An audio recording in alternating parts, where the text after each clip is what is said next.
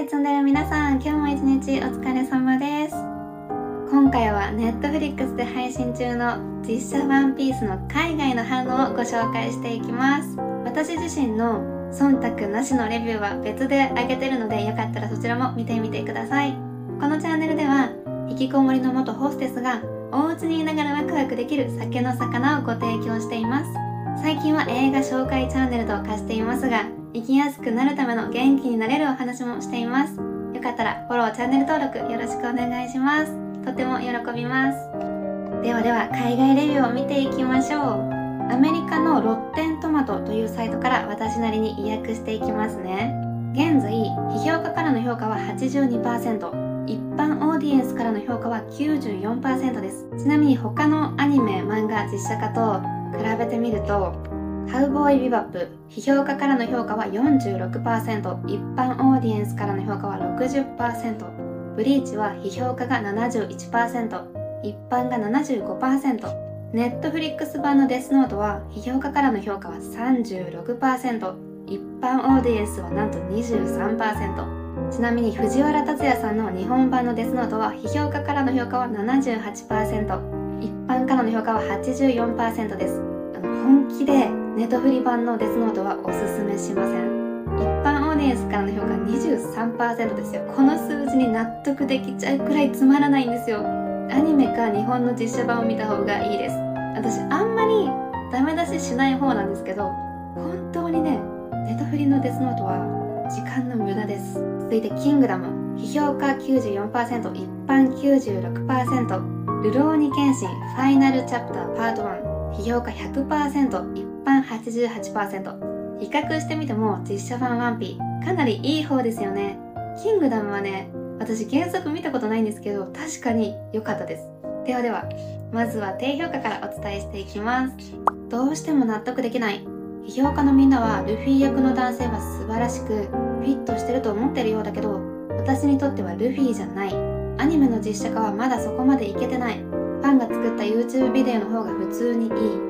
ロジャーのスピーチも全部使ってない。アニメ全体がそれを中心に展開してるのに。ルフィね私も最初はなんか違うって思いましたしアニメ版のルフィが恋しくなったんですけど話が進むにつれてルフィ感がどんどん増していって最終話を見終わる頃にはルフィにしか見えなくなってました。稲城ルフィ見れば見るほどルフィになってきます。ただねオリジナルと比べちゃうとやっぱどうしても違いは出てきちゃうんですよね。別物としてでもワンピースの世界観をどれだけ楽しめるかにかかってると思います。続いてアニメや漫画を実写化するのはやめてほしい。アニメがいい実写になることはほとんどない。これは HaloHaloでいいのかな読み方。HLO ハローやカウボーイビバップよりもひどい。お願いだからやめて。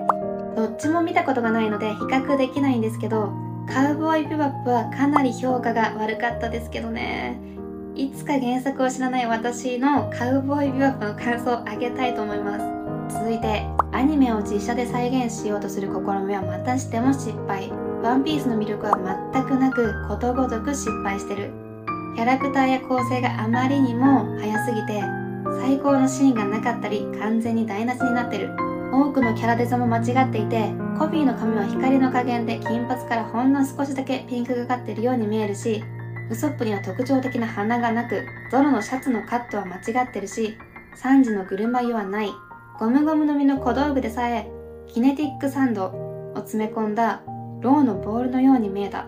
人物描写の多くもずれていたように感じる。これは本当に失敗作だった。ネタバレになるので言いませんがこのシーンがないんだって場面は確かにありました。でも逆にこのセリフを付け出すんだって場面もありました。でもね違和感はなかったし今作に関しては変更点が失敗だとは思いませんでしたけどね。過去のアニメ実写版の変更がさもうなんかね言葉にできないぐらいのものがあったのでもともとあんまり期待してなかったからなのかもしれませんけど個人的にはウソップの花は長くしなくてよかったかなって思います。3時のぐるま湯はどっちでもいいかなって思いました。鼻が長すぎるとさ実写に落とし込んだ時不自然になっちゃう気がするんですよね。原作に忠実すぎても不自然になるけどでもファンを裏切りたくはないっていう狭間で実写ワンピースはすごくいいバランスでできてるなって思いました。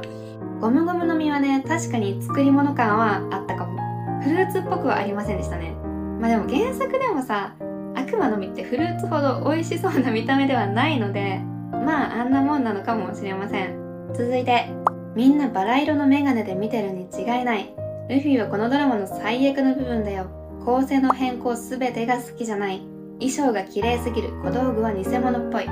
セットはまあまあかな。以前ジョニー・デップの裁判の動画でもお話ししましたが私はワンピースが好きだからもしかしたら好きな人バイアスがかかってるかもしれません。でもね面白いか面白くないかはジャッジできます。公平にね。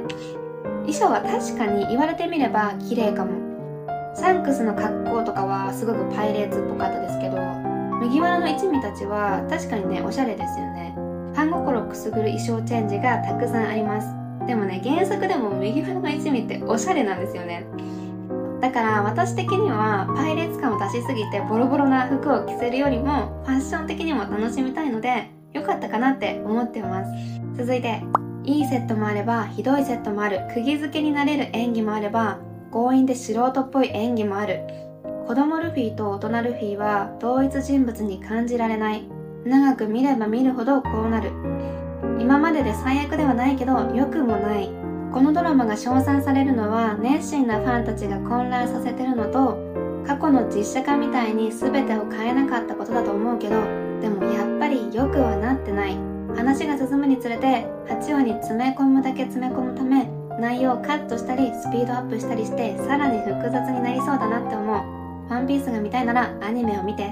グランドラインに入るところまでの話なんですけど原作よりもねガープがたくさん出てくるんですよ。一味のみんなが仲間になるのと同時に原作よりも詳細にルフィとガープのストーリーが盛り込まれていてこの辺は好き嫌いが分かれるかもしれません。なんだろうな。原作だけだとあんまり見えてこなかったガープのルフィに対する心理描写がすごくね詳細に描かれていて私はね好きでしたけどただの冒険物語ではないです。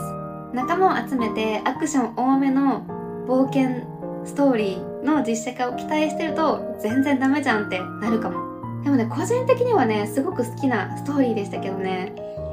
テンポは今の段階では気になりませんでしたが確かに1シーズン8話だと先に進むにつれて尺が足りなくなりそうな気はします。はいここまで低評価をお伝えしてきましたが漫画やアニメと比較する声が大きかったですね。原作には原作の良さがあって実写版には実写版の良さがあるから別物としてどれだけ楽しめるかどうかだと思います。低評価レビューをざっと見ているとクリンジという単語がかなり目立ちました。意味はねスラングで見ていて恥ずかしいとか痛々しいとかドン引き引いた恥とか嫌悪感で身をすくめるようなそんな意味があります彼らがどの辺りを見てそう感じたのかを書いてくれてなかったのでご紹介はしませんでしたが結構ね、書かれてる方多かったんですよね。個人的には見ていて恥ずかしくなるほどひどい場面はなかったんですよ。このクリンジな感覚、私はブリーチの実写化でダサさというか、やめとけばいいのに、みたいな感覚をすごく感じました。でも、ワンピースの実写版にはそういうものを感じなかったんですよね。ただね、アメコミの実写化とはまた全然違うし、成功してる実写化のキングダムとかルローニケンシンとか、日本版のデスノートとかともまた違う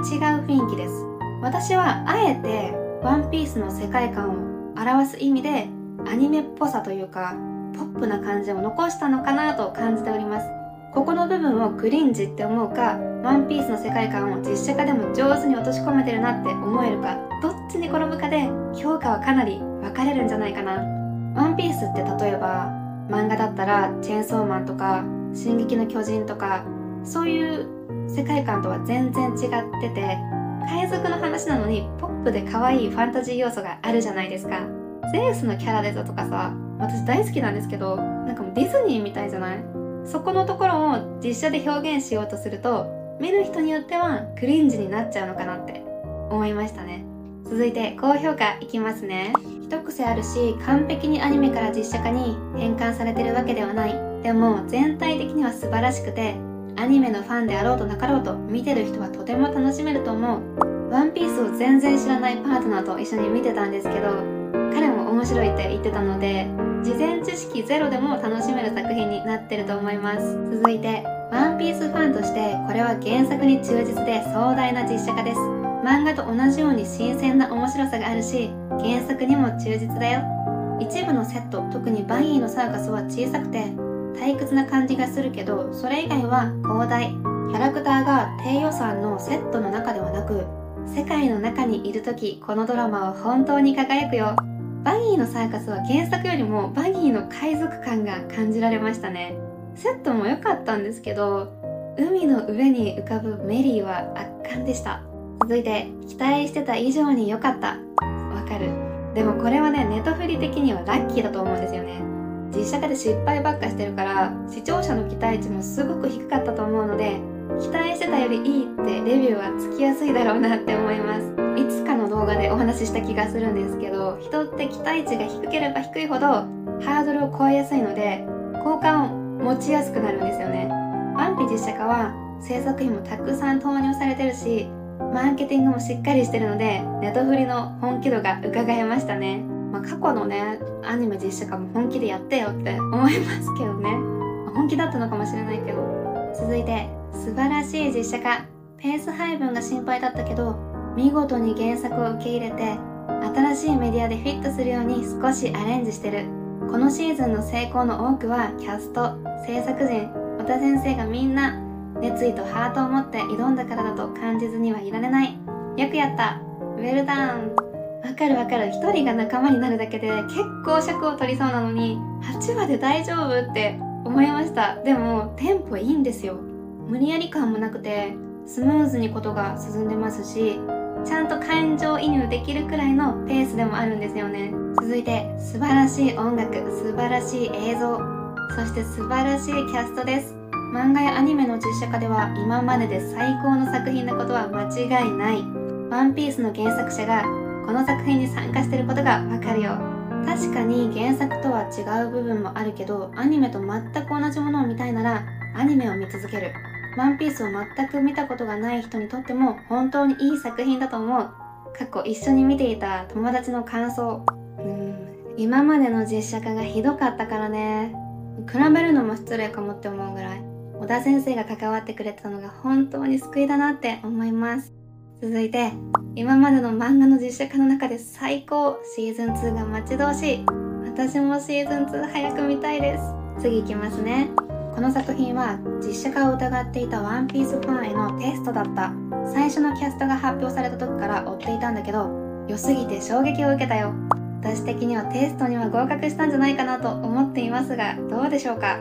続いて漫画やアニメとは違う？イエスでも新鮮な意味で違うんだよ。テレビシリーズのようなテンポで親しみやすくてにわかファンやアニメファンじゃない人にもワンピースの素晴らしい世界を知ってもらうのに最適。正直に言って小田先生の傑作に母を引き込めるのは素晴らしいことです。変更された点もありますがそのような背景への追加や変更によって私たちが大好きなユニークなストーリーをそのままに違ったものになっています。かっこ他の実写化のように存在を消してしまうようなことはない。母も私も大好きです。もしあなたがワンピースを好きなら好きなはず。これは脚色でアニメや漫画のコピペではないことを忘れないでね。そうそういい意味で違うんですよ。過去の実写化のように謎すぎる快役な変更ではないんですよね。ちゃんと面白くなるように改変されてる。なんかね小田先生の指示で撮影し直したところもあるみたいなんですよね。だから作者がちゃんと関わってくれてて本当に良かったなって。クリエイターの人たちの作品に込めた思いと受け取る側の感覚は違うこともありますし感じ方も人それぞれだから作者が関わってくれることで作品の世界観は統一されますよね。ドラゴンボール実写化もあれだけ話題できっといい作品にもなれたはずなのに本当にもったいないなって思いますね。